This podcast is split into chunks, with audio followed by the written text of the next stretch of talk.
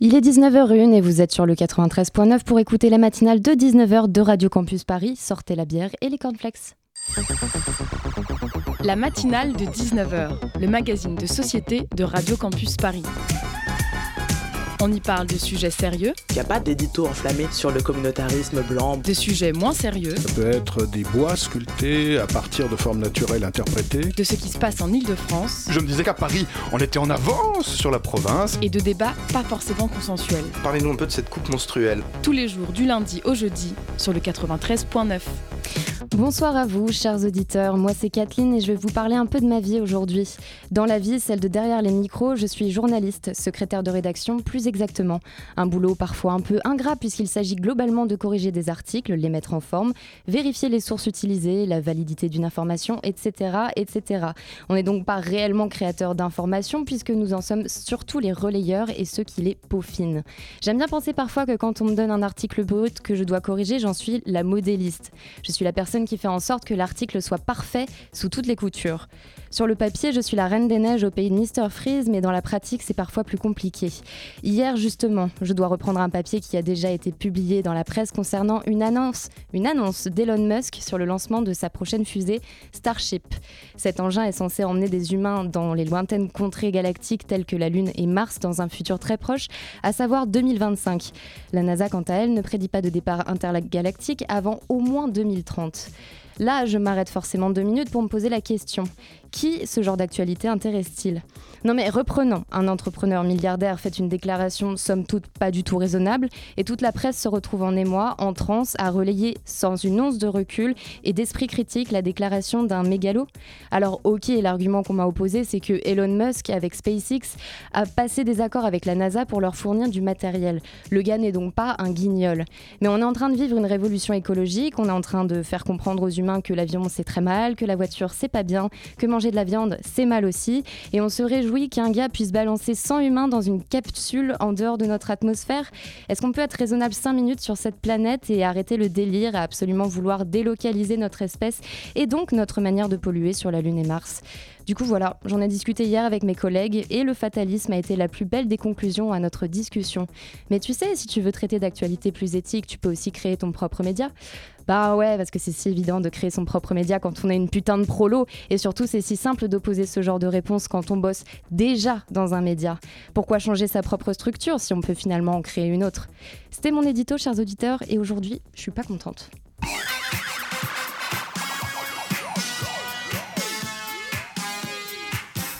Ce soir, au programme de cette matinale, nous allons aborder le sujet de la salle de shoot du 10e arrondissement de Paris.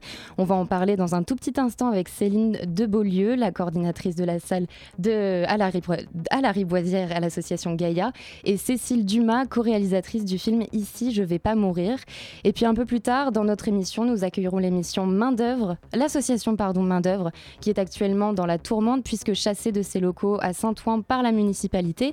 Et nous les recevrons en exclusivité dans nos locaux de Radio Campus pour en parler avec nous. Et pour terminer, nous accueillerons le collectif Barbiturix, qui est à la fois un média et un fanzine. Ce collectif organisera une soirée à la station le 19 octobre prochain pour sa release party. On en parle en fin d'émission. Vous êtes sur le 93.9 pour écouter la matinale de 19h de Radio Campus Paris. Restez avec nous. Combien de fois j'étais mort C'est ça. Tu la cherches encore? Non. C'est peut-être ça aussi. Parce que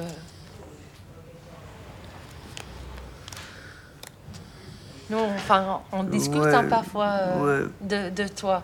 Et c'est ce qui nous impressionne, c'est cette volonté d'aller chercher, d'aller euh, Juste dans la limite. ouais, aller frôler cette mort, quoi. hein. Ouais. Et que euh, d'un autre côté, ben, tu, viens la, tu viens la chercher ici. Donc c'est que justement, tu attends de nous qu'on qu'on vienne te sauver. Sauver, enfin, qu'on voilà, je sais, ici, je ne vais pas mourir.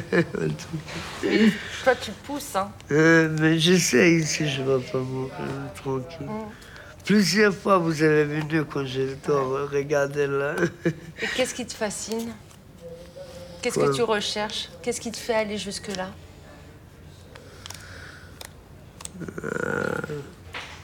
Ça, c'est une question.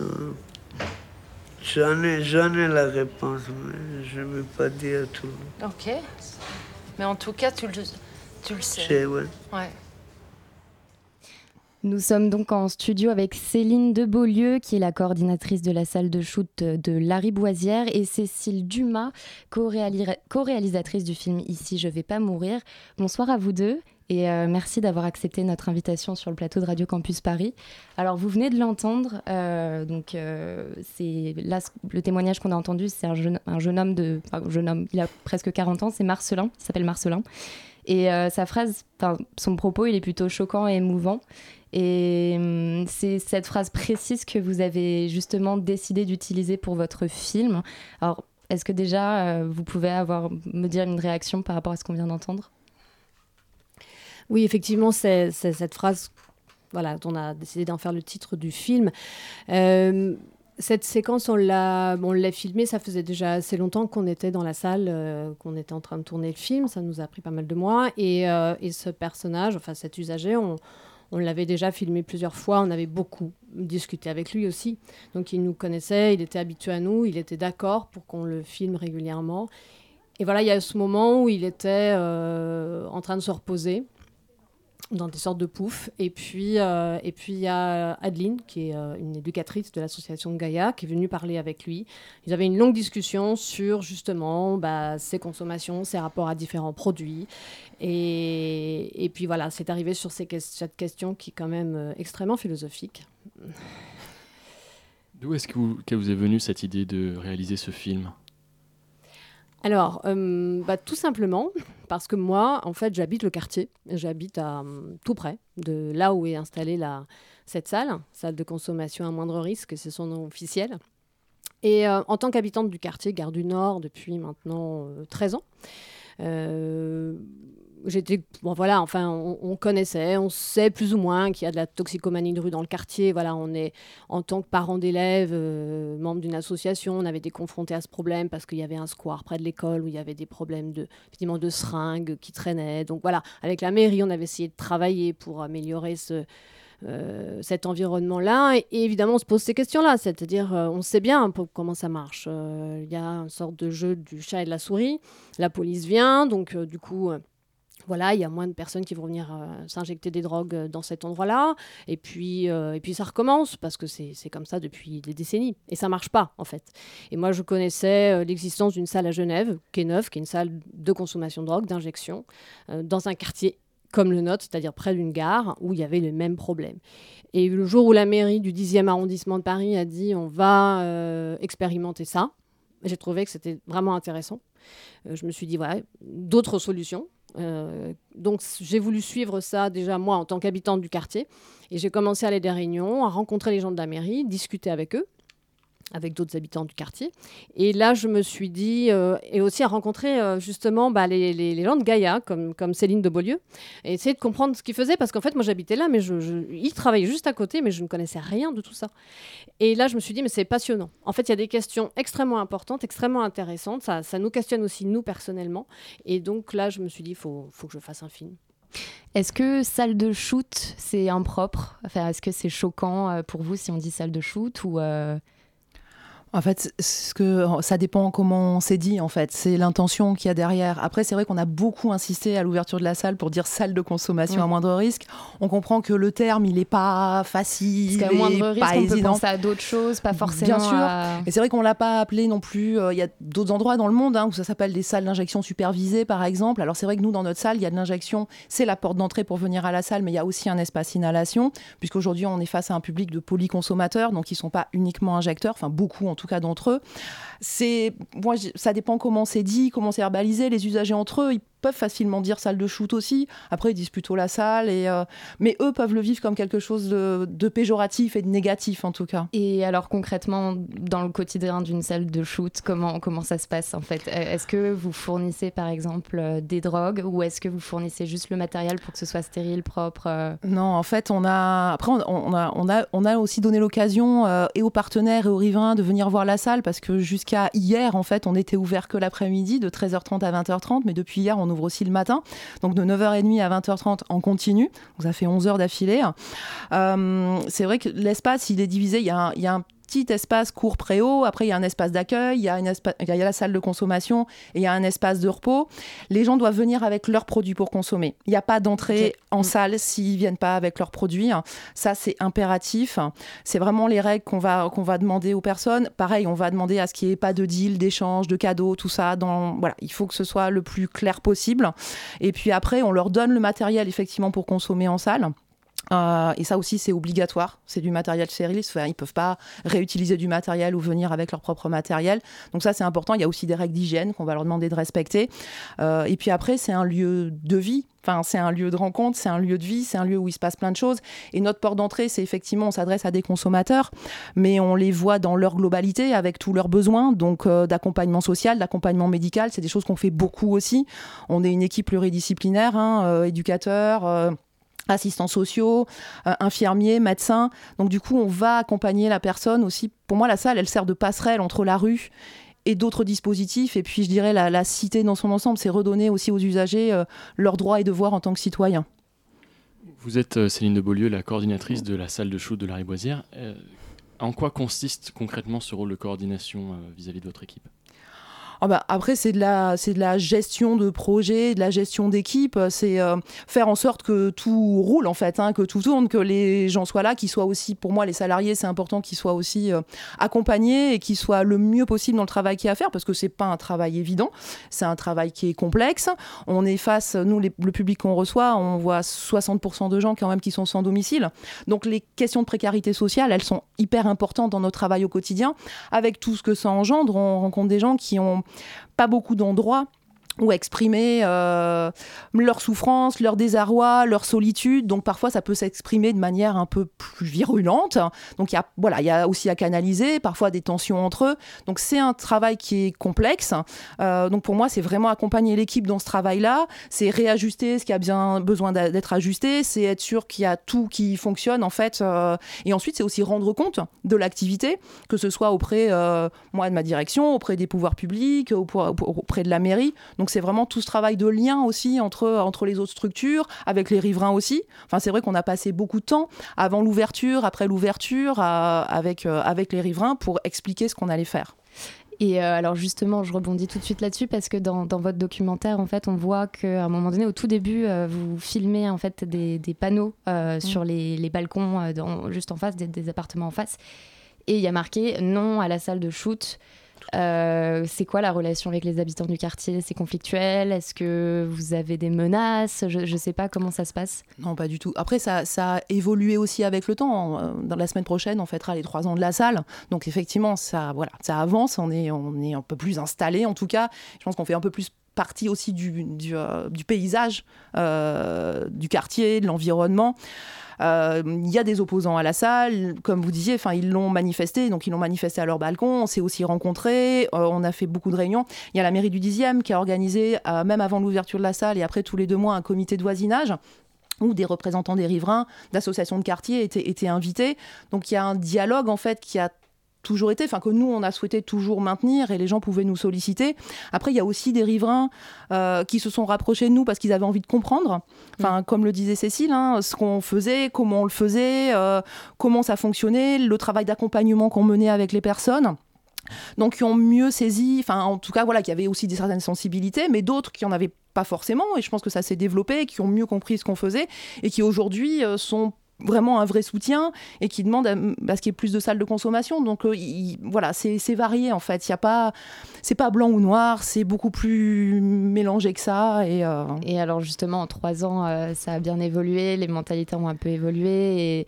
Est-ce que on va vers plus de centres justement pour pouvoir permettre à des gens de, de se shooter correctement dans des, dans des circonstances correctes Ou est-ce que justement c'est encore enfin, par les autorités publiques euh Non, je, je crois qu'il y a une vraie prise de conscience qui a besoin d'apporter des réponses concrètes et pragmatiques. Et la salle de consommation en est une. Il n'y a pas que ça. Il y a des gens qui ont besoin aussi d'avoir des espaces de repos, qui puissent avoir des hébergements. Euh, Alors, je dirais plus facilité. À Paris, c'est très compliqué. hein, euh, mais, mais tout ça, pour nous, c'était important d'être démonstratif, de montrer que ça pouvait fonctionner. Et oui, l'objectif, c'est qu'effectivement, il y ait d'autres espaces qui puissent exister. Après, euh, quand, comment, mais je pense qu'on en prend le chemin petit à petit, en tout cas, pour, pour qu'il y ait plus d'endroits comme ça qui existent. Cécile Dumas, vous avez donc suivi les usagers de la salle de shoot pendant plusieurs, plusieurs mois. quel est votre ressenti? Vis-à-vis de ça vous, parliez justement de, des riverains et de leur relation vis-à-vis de la salle. Est-ce que votre, votre a priori a changé sur cette salle? Alors, bon, euh, je dois dire qu'au départ, j'avais quand même plutôt un a priori euh, positif. C'est-à-dire que moi, je trouvais ça intéressant euh, de mettre en place cette politique de réduction des risques, de l'essayer. Après, j'y connaissais pas grand-chose. je connaissais pas grand-chose à la toxicomanie, pas, plus que la moyenne. Et, là où j'ai trouvé justement que c'était très intéressant, c'était d'essayer de, dépasser des, hum, idées toutes faites. sur l'addiction notamment. Il y a beaucoup d'addictions dans la société en fait. Et il y a beaucoup d'hypocrisie par rapport à ça, parce que c'est vrai que c'est ça qui m'a donné aussi envie de faire un film, c'est que je me suis rendu compte que quand on dit il va y avoir un endroit où les gens vont pouvoir venir consommer euh, leur drogue, euh, donc dans des conditions où ils sont supervisés, etc., euh, ça choque beaucoup de gens qui disent mais attendez, ce qu'il faut c'est qu'ils arrêtent. Donc, et ça, et ça c'est quelque chose qui est euh, pas toujours évident en fait à, comprendre et à dépasser. Et je pense que dans le rapport que les riverains entretiennent avec la salle, il y a aussi beaucoup de ça. C'est que c'est pas évident non plus de comprendre cette démarche de, réduction des risques. Parlait tout à l'heure euh, de la relation entre les gens dans le centre. On parlait aussi de certains débordements, parfois des violences. Euh, dans votre documentaire, on voit jamais à un moment donné des gens euh, justement perdre leur patience ou s'énerver. Au contraire, on voit plutôt des gens qui sont assez optimistes pour leur, pour leur avenir, ou en tout cas c'est ce que vous montrez à la caméra. Est-ce que vous avez décidé peut-être aussi de ne pas montrer certaines choses? Alors, ils se montrent pas toujours optimistes quand même, parce qu'on euh, a certains qui nous disent si on reste là, c'est la prison ou la mort. Donc, je pense pas que ce soit super optimiste. Mais en tout cas, euh, ce qui est sûr, c'est que nous, on n'a pas souhaité montrer des moments où euh, les gens pouvaient être, on va dire, on voulait humilier personne, enfin personne soit dans une position difficile ou compliquée. Donc c'est vrai que les moments où on s'énerve, d'abord il y en a pas quand même, euh, il y en a forcément, il y a des tensions parfois, mais il y en a pas non plus tant que ça. Et c'est rarement un moment où la caméra est la bienvenue et on veut pas non plus, euh, voilà, ni choquer, euh, on veut pas non plus exposer les gens. C'est déjà mm. très compliqué pour eux de se montrer. être toxicomane, c'est interdit. Et ils le savent et c'est compliqué. Donc, euh, de s'assumer déjà devant la caméra pour nous, euh, c'est déjà un pas énorme. Donc, les montrer en plus dans des positions, dans des situations très complexes comme celle de conflit, euh, c'était pas, souhaitable. Et après, il fallait pas non plus que notre caméra, en effet, gêne le travail de l'association dans, dans, la salle. Donc, mais c'est pas non plus des situations qui étaient. Il y a des tensions, elles sont en général assez vite, euh, comme la plupart du temps, elles sont quand même assez vite désarmées parce que mm. bah, parce qu'ils savent faire et parce qu'il y a aussi un, un, médiateur qui est là, qui est là pour ça et euh, qui gère ces situations. Et euh, voilà, c'est des situations qui sont, qui sont bien gérées à l'intérieur de la salle. Céline, vous vouliez réagir par rapport à ça? Non, enfin oui, c'est vrai. C'est pas. Enfin après, la violence, elle exprime beaucoup souvent quelque chose, enfin une frustration, des choses qui sont pas dites effectivement à l'extérieur. Donc donc après, nous, on, la reçoit, on la gère et euh, effectivement, on essaie de toujours temporiser. Mais comme le disait Cécile, je pense que c'est des moments aussi où les gens sont...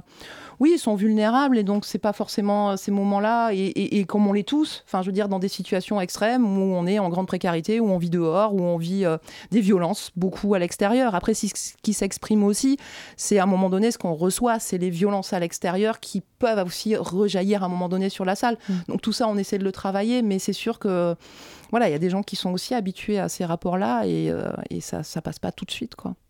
Cécile Dumas et Céline de Beaulieu, vous restez avec nous, on se retrouve juste après une pause musicale.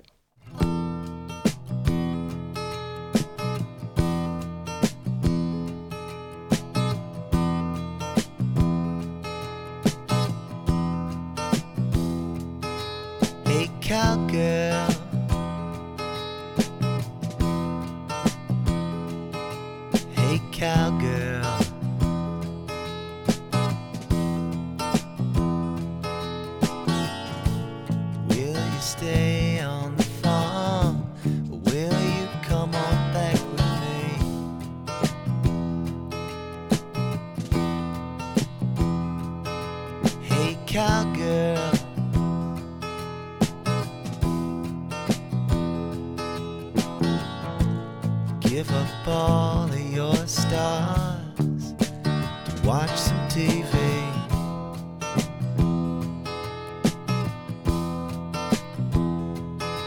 Hey, cowgirl, what's it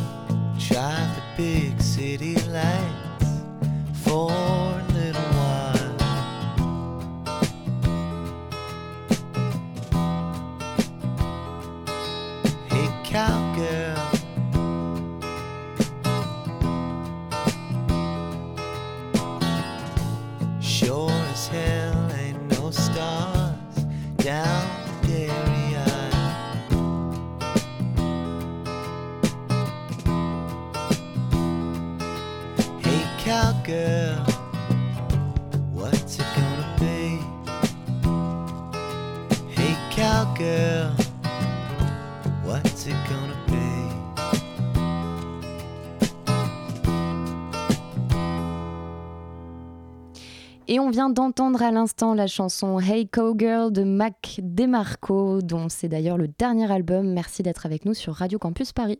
La matinale de 19h sur Radio Campus Paris. Vous êtes toujours sur la matinale, nous sommes en studio avec Cécile Dumas, co-réalisatrice du film documentaire Ici je vais pas mourir, et Céline de Beaulieu, la coordinatrice de la salle de Larry Boisière. Euh, J'avais une question par rapport aux femmes et aux hommes. Euh, les, femmes, en tout cas dans votre doc- documentaire, on le voit, sont beaucoup plus discrètes et en tout cas ont au moins un pied à terre, ou en tout cas celles qu'on voit sont celles qui viennent ponctuellement pour prendre des rendez-vous euh, dans la salle de shoot, soit pour avoir un suivi, soit pour euh, euh, voilà, se consommer. Est-ce que com- comment ça se passe? Elles se cachent plus? Est-ce qu'elles assument plus? Est-ce qu'elles sont plus suivies? Est-ce qu'il y a une grosse différence entre et déjà est-ce qu'il y a plus de femmes qui consomment que d'hommes? Non, c'est le contraire en fait. contraire, ça, c'est statistique. En fait, il y a plus d'hommes qui sont même dépendants de toute façon que des femmes. Donc en fait, on, on a 85% d'hommes pour 15% de femmes à la salle de consommation. Mais comme dans d'autres programmes effectivement de réduction des risques, on est sur des statistiques assez Mm. similaires. Euh, je dirais que pour les femmes, c'est elles subissent aussi énormément de violence, de tension, de pression des hommes à l'extérieur. C'est des choses qu'on a aussi à gérer dans la salle parce qu'effectivement, c'est une salle mixte. Il n'y a pas d'accueil spécifique pour les femmes. Euh, Il y en a beaucoup qui sont aussi très marginalisés et très précarisés. Alors euh, oui, dans le film, ça se voit peut-être pas autant, mais en tout cas, c'est une réalité euh, pour beaucoup. hein. Et le chemin pour regagner aussi la confiance, pour prendre le temps, il peut parfois être un peu plus long. Enfin, il faut, il faut trouver des moments, il faut trouver le temps pour le faire. Et, euh, et, et- et nous, arriver, ça arrive aussi qu'on mette des femmes à l'abri quand elles expriment effectivement à un moment donné d'avoir subi des violences euh, voilà, répétées ou qu'il y a des, voilà, des choses qui se passent effectivement qui sont compliquées. Donc on peut se permettre, nous on fait des mises à l'abri aussi à l'hôtel et on arrive à travailler des choses à ce moment-là. Mais euh, c'est un public pas, enfin c'est pas simple non plus à, à gérer parce qu'il y a aussi les hommes qui sont autour et donc il faut trouver des moments et des temps où on arrive à être euh, seul à seul avec avec elles. Comment est-ce que vous gérez les euh, relations avec les autres associations, notamment celles pour euh, l'hébergement des usagers? Il y a énormément de liens. Enfin, pour moi, la salle de consommation, c'est que, euh, c'est que du réseau, c'est que du travail. On peut, on peut évidemment pas travailler tout seul. Il faut travailler en partenariat le plus possible parce qu'après, plus, plus on a de solutions, euh, plus on a de partenaires, plus on a de solutions à apporter. Après, à Paris, il y a un service, hein, le SIAO, qui s'occupe hein, de regrouper les demandes d'hébergement, que ce soit d'urgence ou sur l'insertion. Donc effectivement, on est en lien avec eux, on est en lien avec plein d'autres dispositifs. Il y a le Sleep-In aussi qui existe à Paris, où c'est effectivement de l'hébergement euh, spécifique euh, de nuit pour des usagers de drogue. hein. donc c'est euh, le seul qui existe comme ça. Donc on, est vraiment le plus en lien possible avec le plus de structures possibles. Après, on existe, enfin à Gaïa, on existe depuis longtemps. On est issu des programmes de Médecins du Monde de 1989. Voilà, on existe depuis longtemps. Donc on a déjà des partenaires effectivement avec qui il y avait des choses qui se passaient. Mais on en a, avec la salle, on en a ouvert aussi. Ouvert aussi d'autres partenariats et il y a des choses qui, qui avancent. Et comment ça se passe le suivi au long terme psychologique de, ces personnes? Parce qu'on rappelle que c'est des personnes qui sont malades, qui donc ont aussi des failles psychologiques, que c'est avant tout via de la psychologie et des thérapies qu'on s'en sort. Comment, ça se passe? Est-ce qu'il y a vraiment un suivi au long terme? Et surtout aussi la question de la réinsertion. Euh, comment on se réinsère quand on est dépendant? Alors je pense qu'il y a plein de moyens de s'en sortir et qu'il n'y a pas de recette euh, miracle et qu'elle est différente selon chaque personne. Donc déjà, on va beaucoup individualiser les suivis et on travaille à partir de la demande des personnes. Donc on va avancer à leur rythme, on va les accompagner, mais pas faire à leur place. L'idée, c'est qu'ils aussi qu'ils arrivent à être autonomes euh, dans leur vie, dans leur choix. Après, quand on a passé 20 euh, ans dans la rue, euh, il faut, ça prend du temps de se déjà se restaurer en tant qu'individu, de retrouver de l'estime de soi, d'avoir envie de faire des choses, de pouvoir se projeter. Tout ça, c'est long, ça prend du temps. Euh, je ne sais pas si c'est l'équivalent des 20 ans qu'on a passé dans la rue, les 20 ans qu'on va passer à se reconstruire. Je pense que ça peut aller plus vite parce que après c'est euh, tout bête, hein, mais quand on retrouve un, toit déjà, eh ben il y a plein de choses qui, peuvent avancer et on peut se projeter et on peut avoir envie d'eux. Sans toi au-dessus de la tête, c'est compliqué de pouvoir faire, euh, d'avoir envie d'autre chose. Et donc du coup, la réinsertion, elle passe aussi par là. Elle passe d'abord sur avoir un toit, sur comment on met à plat aussi les compétences, les envies, qu'est-ce qui est possible. Et ça, ça, ça va, ça va se travailler au fil du temps. Après, on a aussi un partenariat avec Fernand Vidal qui est de l'autre côté. On a eu pendant mm, plus d'un an un psychiatre qui venait le, un après-midi par semaine à la salle. Ça va reprendre à partir du mois de novembre là, cette année. Euh, du coup, on essaie de faire le plus de liens possible. Pareil, de pouvoir mm. orienter. Lui, après, il pouvait voir la personne le lendemain, effectivement, en consultation. Tout ça, c'est un travail très long qui se demande du lien et qui mm. demande à avoir de la confiance. Donc, euh, voilà, il faut être patient et avancer tranquillement. Oui, et je voudrais compléter en, disant que dans le film, on voit pas tout ce qui se passe dans la salle, loin de là. Et euh, il y a des choses qu'on n'a pas pu filmer aussi pour des raisons de confidentialité. Il y a un médecin, une médecin qui est présente. Bon, il y a, y a les infirmiers, on, ça on le voit un petit peu, le, rôle de l'infirmier. Mais il y a aussi euh, une médecin qui est présente, donc il y a des consultations. Mm.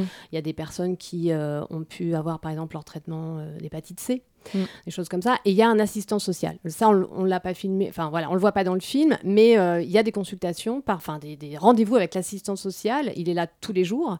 Et ça, c'est un, un, travail euh, très important parce que euh, on le voit bien, enfin nous, on l'a ressenti en arrivant de l'extérieur. On voit que quand les usagers de drogue arrivent là, déjà, ils sont en confiance. Ils savent qu'ils vont pas être jugés. Ils savent que là, on n'est pas là pour ça. Et on leur permet de prendre le temps de justement se remettre sur pied. Et pour beaucoup bah, qui vivent à la rue, ils n'ont plus de papier, ils les ont perdus, volés. Donc, grâce à la présence de l'assistance sociale sur place, eh ben, on va pouvoir refaire les papiers, euh, la carte euh, de sécu. Enfin, et ça, c'est quelque chose qu'on, bon là, on le voit pas directement, mais c'est aussi pour répondre à votre question sur euh, l'insertion, etc. C'est ces, pas qui se font petit mm. à petit au quotidien, et parce qu'il y a cette salle et qu'ils peuvent rentrer et, et se poser là. La salle de consommation est située à l'hôpital Lariboisière. Euh, quel genre de relation est-ce que vous avez avec cet hôpital? Est-ce qu'il y a des membres du personnel soignant qui sont présents dans cette salle? Non, non, en fait, pas du tout. On est complètement indépendant de l'hôpital. Après, on a une convention euh, qui nous permet d'être là en fait. Hein. Et on a aussi une convention avec les urgences euh, et, le service de réanimation parce que si on a besoin de les appeler, enfin voilà, on a un circuit court, on va dire. Euh, on a des relations très cordiales et, et, je pense que depuis que la, enfin ce qu'ils nous disent, hein, depuis que la salle est là, eux du coup il n'y a plus effectivement d'intrusion dans l'hôpital et des consommations, enfin des injections qui se faisaient aussi, voilà, là où c'était possible, enfin dans l'espace public, mais ça rentrait aussi effectivement, les gens rentraient aussi dans l'hôpital, donc plutôt apaisé de leur côté. Et puis nous tout à fait, oui oui, enfin je dirais tout à fait cordial. Et quand il y a besoin, enfin nous quand on a des gens hospitalisés, pareil, on va voir les médecins, on, on visite les personnes, enfin on fait du lien avec certains services, enfin tout ça, ça, pareil, ça se construit avec le temps. Hein. Il y a eu des relations tendues au départ? Non, mais je pense qu'il fallait aussi, euh, pour tout le monde, il fallait voir comment ça allait évoluer. Et je pense que beaucoup de gens avaient beaucoup de questions sur comment ça allait se passer, comment on allait gérer, euh, est-ce qu'on allait réussir à gérer, euh, tout ça. Donc, il y avait plutôt ça, en fait, plutôt voilà, de l'attente et, de voir comment ça allait se passer. Et comme ça se passe, bien et qu'il n'y a pas de débordement, il n'y a rien de particulier en fait, bah, du coup on a des relations tout à fait cordiales. Et vous, Cécile, vous avez mis combien de temps pour pouvoir observer tout ça le, documentaire, il a mis combien de temps à être filmé? Alors, on a commencé à, à rencontrer euh, ben, Céline, José, enfin toute l'équipe de Gaïa euh, au printemps 2016, euh, mai-juin 2016, donc un petit peu avant l'ouverture de la salle. Donc là, on a commencé, nous, à, à les accompagner. En fait, à l'époque, c'était un camion qui se garait dans le quartier, juste à côté de là où est la salle, hein, vraiment à, Mm. à 6 mètres. Euh, et puis simplement, bah, déjà de faire connaissance avec eux, avec euh, le les personnes de l'association, voir leur travail, et puis rencontrer aussi bah, les usagers qui, voilà, qui venaient au camion. Et simplement comme ça, on vient en caméra. Et là, on a commencé ça, et puis après, bon, on l'a fait pas mal de fois. Ensuite, une fois que la salle a été ouverte, on a attendu un peu, puis on est venu pareil, se poser juste euh, régulièrement, discuter, faire connaissance, expliquer pourquoi on était là, ce qu'on allait faire. Et puis après, on est re- revenu avec la caméra. Tout ça s'est étalé donc entre euh, euh, l'été 2016, on va dire, et la toute fin de l'année 2018. Donc c'est comme ça que vous avez initié le contact avec les, usagers. Est-ce qu'il y en a encore que vous, que vous voyez dans la rue? Comment ça se... Est-ce que vous avez suivi certaines de ces histoires depuis? Oui, parce qu'effectivement, bah déjà, comme j'habite à côté, euh, j'en recroise régulièrement. Et avec certains, oui, des relations se sont nouées bah, qui sont un petit peu plus, voilà, un peu plus riches, un peu plus. Parce qu'après, c'est comme dans la vie, hein, il y a des personnes avec lesquelles on a des atomes crochus. Et, euh, donc, effectivement, euh, après, il y en a qui vont, qui viennent, on ne les recroise pas toujours, ça dépend. Mais il y en a quand même beaucoup qui, sont là régulièrement. Donc, oui, et puis déjà, entre, ça fait deux ans et demi oui, de présence. Par, voilà, à la salle régulièrement, on, on revoyait les gens, on les suivait effectivement, on voyait euh, différentes évolutions, les différentes phases euh, par lesquelles ils pouvaient passer. Et alors justement, euh, la personne qu'on entendait au tout début en, bande son euh, s'appelle Marcelin et à un moment donné, il dit dans le documentaire qu'il voudrait que son, père le voie, ce documentaire. Est-ce que, est que vous savez où il en est actuellement? Est-ce que, est que vous allez le revoir? Et est-ce que aussi ce serait une possibilité de revoir certaines personnes que vous avez interviewées pour éventuellement faire une suite à votre documentaire Ou c'est pas du tout votre démarche Non, et- on n'a on pas, on pas envisagé de, de- de faire une suite au documentaire. Après, il y en a avec lesquels on a effectivement euh, des contacts euh, régulièrement. euh, voilà, avec Céline, j'ai aussi des nouvelles parce que elle, elle est tous les jours là-bas. Mais euh, en tout cas, pour ce qui est de, bah, de, de ce, de ce personnage, de cet homme qui recherche son père, à ma connaissance, pour l'instant, non, il ne l'a pas trouvé. Et bon, bah, Céline continue à, à le voir régulièrement à la salle. C'est voilà, c'est quelqu'un qui a un parcours tellement compliqué. Mm. Euh, c'est vrai que je, je- je pense à cette question souvent. Les gens disent mais euh, comment les gens s'en sortent? Comment ils reviennent à leur vie d'avant? Il n'y a pas de vie d'avant, bien souvent. Et dans le cas de, de Marco, c'est clair, il n'y a pas de vie d'avant. Il, voilà, il est né en prison d'une mère qui était euh, toxicomane et qui est morte jeune d'une d'une overdose. Donc euh, voilà, c'est une vie très complexe. Et euh, bon, Là, c'est- sûr que c'est là où le travail qui est fait à la salle, qui est un travail euh, patient euh, et déjà d'accueil, est important pour quelqu'un comme lui, parce que ça n'a pas de sens de dire, bah, on va, on va vous, voilà, vous allez vous réinsérer, vous allez arrêter, vous allez vous réinsérer, monsieur. Mm.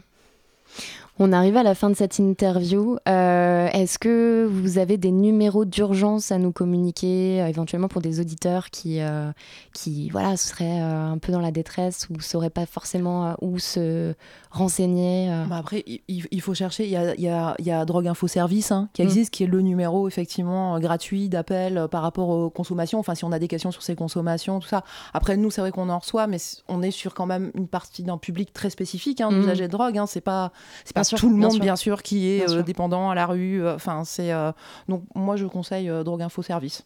Voilà. Eh ben, merci beaucoup, euh, c'est Cécile Dumas et, euh, et Céline de Beaulieu d'avoir accepté notre invitation sur euh, notre plateau. Et quant à nous, bah, on se retrouve après une pause musicale.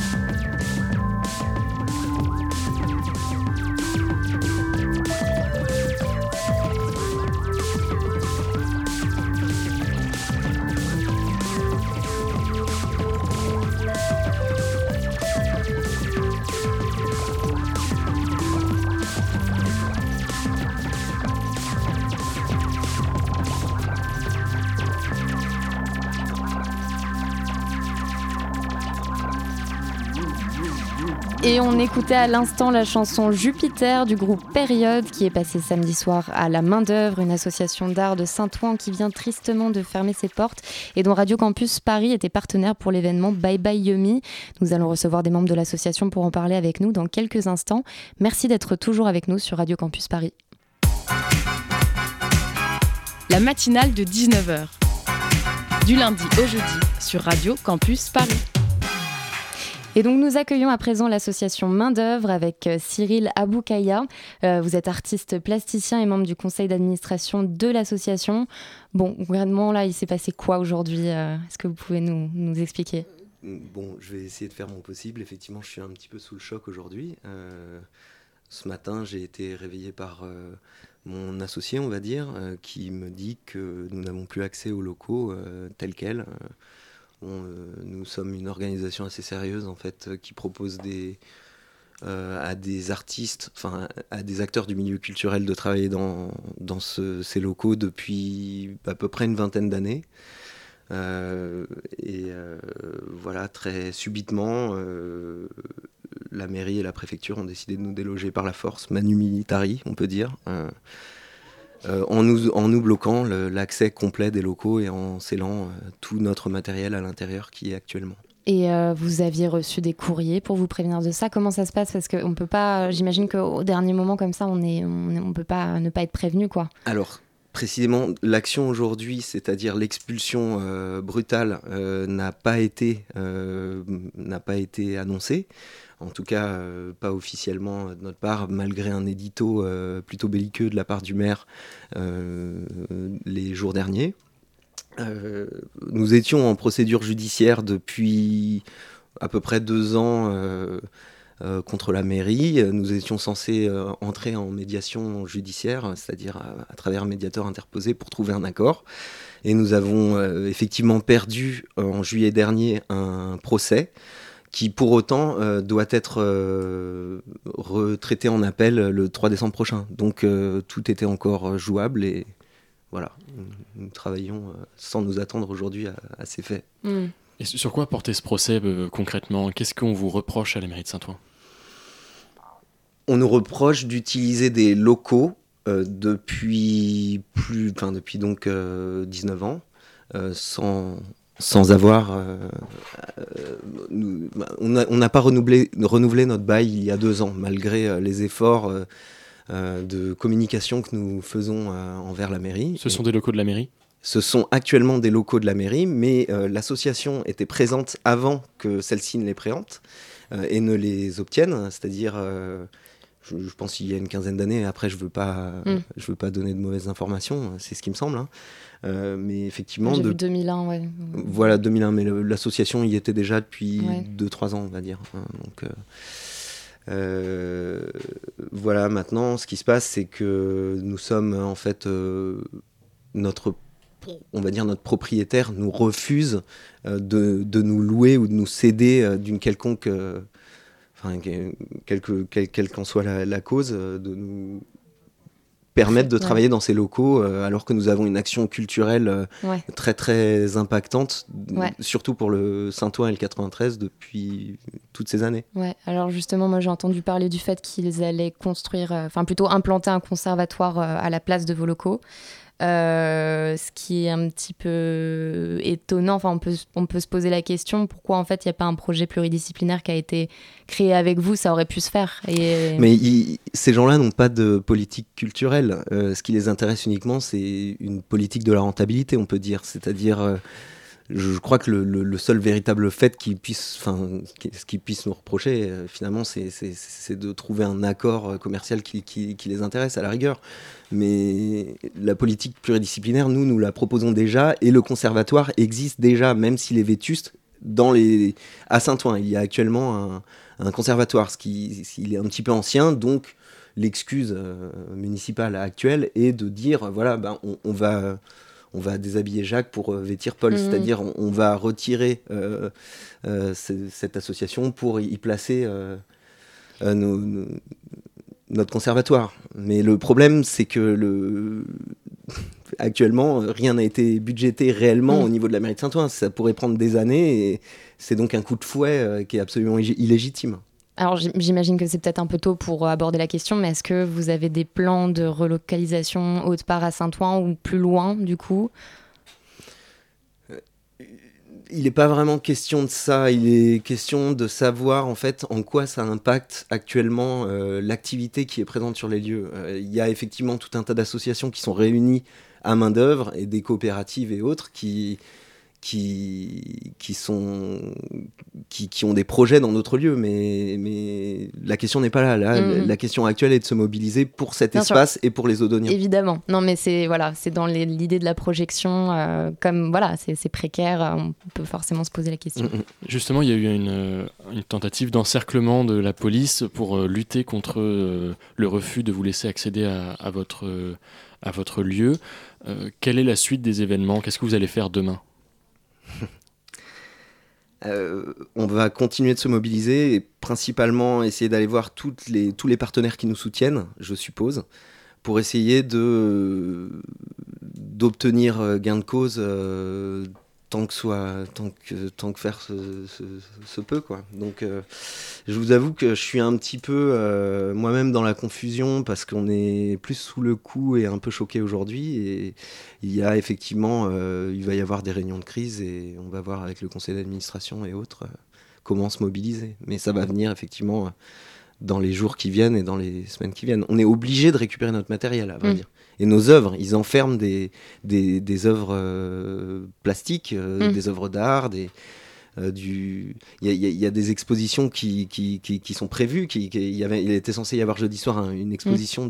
de, d'art plastique d'Octave Courtin, annulée à la dernière minute, et les œuvres sont en, jachère dans la salle d'exposition. Ce qui est normalement une, quelque chose de, de, de plutôt illicite. On ne peut pas déposséder un, et, ni manipuler l'œuvre de, de, d'un auteur. Au moins permettre l'accès au lieu pour récupérer euh, des affaires. Absolument, mais c'est 4000 mètres carrés. On ne dégage pas en, une ou deux journées 4000 euh, mètres carrés. Et j'ai vu que vous êtes une centaine d'artistes euh, avec 70 salariés. C'est énorme comme structure. Mmh. Et il y a un vrai budget de fonctionnement qui, est, qui, est, vraiment digne d'une grande association d'Île-de-France. Mmh. Donc c'est vraiment une organisation sérieuse qui est mise à la rue du jour au lendemain et qui va impacter des, centaines et des centaines d'acteurs de, culturels. Est-ce que vous avez un dernier mot pour la fin parce que notre, euh, notre interview va s'arrêter?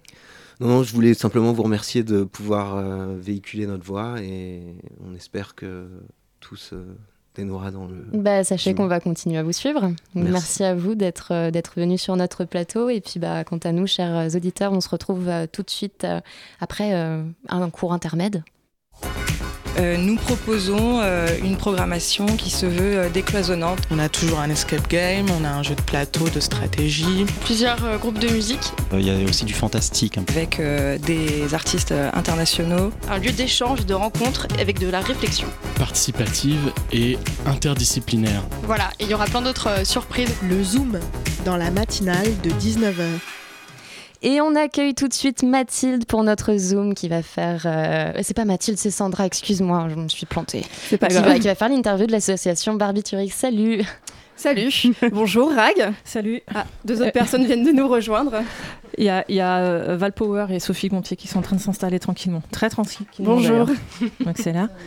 Bonjour à tout le monde. Alors Barbiturix, vous êtes un collectif autofinancé et indépendant qui œuvre à la promotion de la culture féminine et lesbienne. Dix ans, déjà dix ans que vous animez la scène parisienne. Ça fait quoi quand vous regardez tout le chemin parcouru? Euh, ça fait plaisir, on se sent vieille, mais en fait, on n'a pas envie de, pas envie de l'assumer, donc euh, on est jeunesse éternelle. Alors, je suis moi-même une habituée euh, des Wet for Me. Donc, euh, c'est une, soirée euh, mythique de la Barbiturix pour les personnes qui connaissent pas. Et quand on me dit Barbiturix, c'est la première chose à laquelle je pense. Pourtant, c'est pas ça. Vous avez plein d'autres activités et d'autres événements. On a d'autres soirées qu'on fait en dehors des, des What Me. On essaye d'investir des lieux qui sont assez atypiques, comme des, friches ou, ou l'Olympia ou le musée d'Orsay, pour ne citer que. Et aussi, on a un site internet, un blog, un fanzine, et puis là, récemment, une compilation. J'avais une petite question parce que j'étais donc à la dernière Wet For Me et il y a eu une demande en mariage. C'est un peu un événement exceptionnel, non? Événement exceptionnel, c'est bien, mais c'est bien ce que. non, c'était très mignon. Puis en plus, on, a, on a, vu le truc euh, vraiment par hasard. Ça a été, ça a été filmé comme ça euh, au téléphone et on est euh, hyper heureuse pour elle. Moi, j'ai. J'ai, revu la vidéo plusieurs fois parce que je trouve le regard est tellement mignon et tout ça. Et, et c'est. non, mes meilleurs voeux. Comme quoi, c'est un, un, lieu, du moins une, une, soirée importante pour certaines personnes, parce que peut-être un lieu de rencontre et de libération en même temps, euh, là où on peut faire la fête en topless, enfin des seuls lieux en tout cas. Est-ce que tu as fait ça aussi? Presque. Moi, la prochaine fois, on t'aura à l'œil. D'ailleurs, je me demandais, parce que la Wet for Me, c'est quand même euh, assez gros, c'est 2000 personnes. Comment est-ce que vous arrivez à maintenir euh, cette, euh, ce côté safe? Eh ben, tant bien que mal. C'est un travail euh, vraiment en amont déjà avec le club et, on met beaucoup de choses en place avec euh, l'équipe sur place. Et puis, euh, en termes de communication, après, on, met des, on a des petites techniques au niveau des, des préventes. On ne met pas toutes les préventes en vente. On le fait par des codes, des codes secrets pour pas que tout le monde puisse avoir accès. Puis après, c'est un vrai travail de filtre à la porte.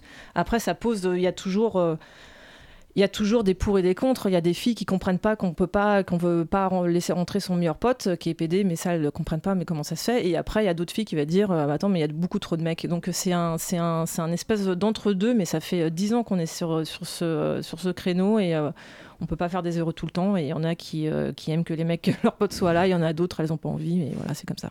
Oui voilà. Au bout d'un moment il faut faire un choix justement pour pour maintenir cette ambiance là. Exactement. Là, vous avez eu un petit moment de consécration. Vous allez animer les apéros queer, enfin les apéros queer entre amis. Parce Ah bon que vous avez sorti, oui, votre première compilation. Ah d'accord, ok. Oui, je me dis merde. Attends, c'est engagé dans un truc, je m'en souviens pas. Ok. Comment oui. vous est venue cette idée euh Vas-y Sophie Gontier, c'est à toi. Eh ben, écoute, c'est une idée euh, très logique parce que euh, parce que parce que parce que c'était un peu la suite logique de, de toutes les de toutes les entreprises qui ont qui ont eu lieu dans le cadre de Barbiturix depuis dix ans. Et comme moi, je suis euh, du côté de la musique, euh, ainsi que Val et Rag qui est DJ, et nous, nous deux on est musiciennes. euh, effectivement, le, le- le support phonographique c'était déjà un, désir profond de musicien et surtout dans ce cadre-là, ça prend un sens engagé, donc c'était tout simplement la suite logique. Voilà. Une, une très belle suite logique en tout cas. Et donc, euh, on peut vous retrouver le 19 octobre pour la première euh, release party. Est-ce que vous pouvez nous en dire plus euh, sur cet événement? Oui, alors ce sera à la station et on a invité euh, 10 artistes qui figurent sur la compilation à venir se produire en live et en DJ set. Donc il y aura Val Power et Théodora, il y aura Sophie Gontier, il y aura Jeanne Haddad qui sera là, il y aura Regina, il y en aura plein d'autres. Et c'est un peu notre première soirée en plus de nuit à la station. Donc on, on- on a beaucoup d'espoir sur cette soirée et en plus c'est un format un petit peu différent de ce qu'on fait d'habitude. Donc on est vraiment contente euh, déjà. euh, c'est dans 10 jours mais on- on- on s'en réjouit déjà. Donc déjà prendre sa prévente. Ah oui, c'est conseillé parce que ça part vite et puis euh, bon voilà. Après, faut pas, faut pas se plaindre si on a pu. Généralement, on voit qu'il y a des artistes, bah, je pense euh, iPhone iPhone, qui euh, travaillent régulièrement avec vous. Comment vous expliquez euh, cette sorte de fidélité avec les artistes? Ben, c'est Val Poller qui, qui va pouvoir te, te répondre parce que c'est c'est elle qui nous les a présentés il y a déjà au moins 6 ou 7 ans facile. hein. Euh, ben, au départ, c'est des amis et euh, ça s'est fait comme ça de fil en aiguille. Quoi. Après, c'est des gens euh, extrêmement fidèles et puis qui sont loyaux. Donc, quand ils s'engagent sur quelque chose, ils, ils font pas n'importe comment. Donc, c'est pour ça qu'ils sont tout le temps là. Est-ce que vous pensez aussi que c'est lié au fait que bah, c'est des soirées queer, féministes et à destination des, des lesbiennes principalement, et qu'il en existe peu, ce qui fait qu'il y a Oui, un attachement? Après, eux, de- ils sont engagés aussi là-dessus. Ils n'ont ils ont pas hésité à, à, comment dire, à parler de, ça dans leurs concerts, alors qu'ils auraient pu le masquer parce qu'ils sont euh, sur des gros labels et tout. Et du coup, je pense que c'est aussi une partie euh, de. Ils ont commencé toujours dans un truc indé et du coup, ils continuent aussi toujours à, soutenir le milieu indé, même s'ils sont plus euh, aujourd'hui, quoi. Très bien. Et une question bah, pour, pour vous trois. Qu'est-ce que, comment vous sentez l'avenir de, de- la scène globalement queer, féministe et lesbienne parisienne? Euh, très, euh, très engageante. Enfin, je veux dire, il y a beaucoup de, beaucoup de choses qui se créent. Euh, il y a beaucoup de collectifs et de nouvelles soirées qui se, qui se mettent en place et c'est bien. C'est-à-dire que on, a, on, a, on a bien travaillé par le passé avec les, les, les- collectifs historiques et je pense aussi que maintenant, en termes de visibilité, c'est qu'il y a peut-être plus d'accès. C'est peut-être un peu plus simple maintenant de, de faire une soirée queer et féministe qu'il y a 10 ans. Donc c'est une bonne chose. Et j'avais une question. Barbiturix, généralement, enfin, d'où vient ce nom? Enfin, pourquoi? Ouais, c'est un jeu de mots entre la Barbie qui prend des barbituriques et on, on voulait que ce soit un peu sexy, donc on, a on aime bien les jeux de mots, Wet for Me, euh, comme nous mouillons, barbiturix, etc. Donc euh, voilà, prends ça avec humour. Et pour la suite, pour Barbiturix, qu'est-ce que vous envisagez? Parce qu'à chaque fois, on est, on est surpris, en fait, de, de- des événements, de la compilation, des lieux que vous allez investir, comme le musée d'Orsay aussi. Rag va faire du stand-up. Moi, je vais me mettre Avec, euh, que des petites blagues comme ça, et puis elle fera une édition limitée 40 bars après. Bah non, bah écoute, je sais pas trop. euh, c'est vrai qu'on vit un peu comme ça au feeling. Euh, bah, Il y a la compilation déjà, on va la laisser vivre. Il y aura peut-être un calendrier avec des, des personnalités queer qui va voir le jour euh, d'ici la fin de l'année. Et puis, euh, dans, dans, dans le courant de l'année, il y a toujours des soirées. J'ai une petite surprise pour, pour, le, pour le printemps, mais je suis un peu superstitieuse, donc j'ai pas envie d'en parler. Donc j'en parle pas. On va respecter ce choix alors. Et si jamais il y a des auditrices qui, euh, qui ont envie de rejoindre Barbiturix, euh, comment, comment est-ce qu'elles pourraient le faire et euh, dans quel domaine vous avez besoin de, de renfort On, on recherche pas mal d'éditrices euh, parce qu'on va refaire, on va refaire, on va refonder notre site internet là qui, commence un petit peu à se faire vieillot. C'est un, un blog. On a envie de, de faire un, un joli site internet, donc on cherche des, des rédactrices. Donc elles peuvent nous écrire ça à barbiturix@gmail.com. Et puis voilà, moi c'est pas moi qui m'occupe de ça parce que j'écris très mal, mais euh, du coup euh, on a une équipe qui, euh, qui saura les accueillir. Et bah, le message est transmis. Bah, merci Sandra, merci Barbiturix euh, d'être euh, d'être venue sur notre plateau. Et puis bah, c'est déjà l'heure de nous quitter. En fait, c'est la fin de l'émission. Euh, du coup, bah, je remercie Jules pour la coordination de la matinale de ce soir et de m'avoir épaulé tout au long de cette interview. Euh, merci donc à Sandra d'avoir assuré ce zoom et merci à Swan qui était à la ré- réalisation de cette émission. Et puis bah, en ce qui nous concerne, vous nous retrouverez dès jeudi avec Lucas à 19h pour une nouvelle matinale sur la thématique de la création artistique transgenre. À très bientôt.